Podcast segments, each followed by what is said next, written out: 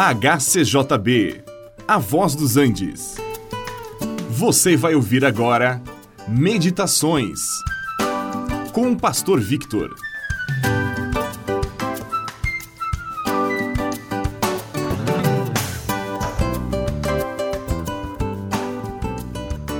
A luz é algo maravilhoso.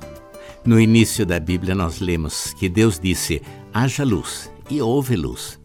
E viu Deus que a luz era boa e fez separação entre a luz e as trevas.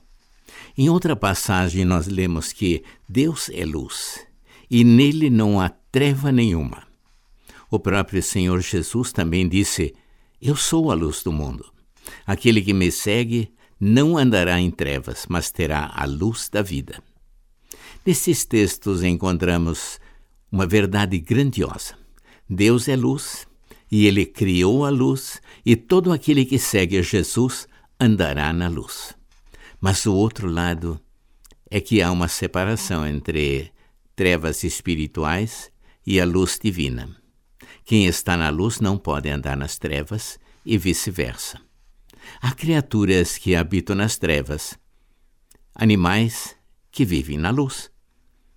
E se nós virarmos uma pedra de bom tamanho, provavelmente iremos encontrar uma porção de criaturas tentando fugir, tentando esconder-se ou procurar uma abertura na terra para escapar da luz.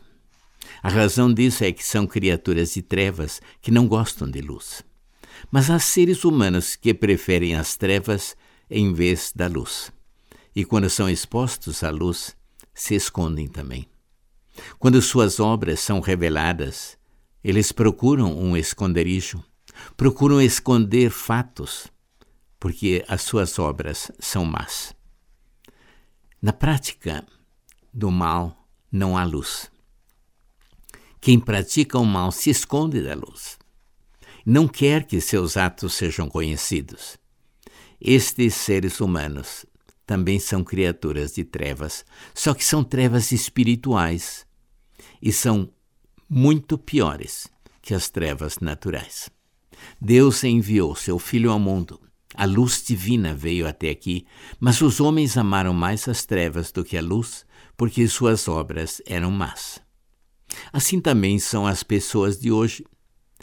Os que vivem em pecado procuram esconder suas obras, para que não se tornem evidentes, para que seus atos não sejam reprovados, nem por Deus, nem pelos homens. Mas aquele que anda na luz, que segue a Cristo, ele não tem nada para esconder.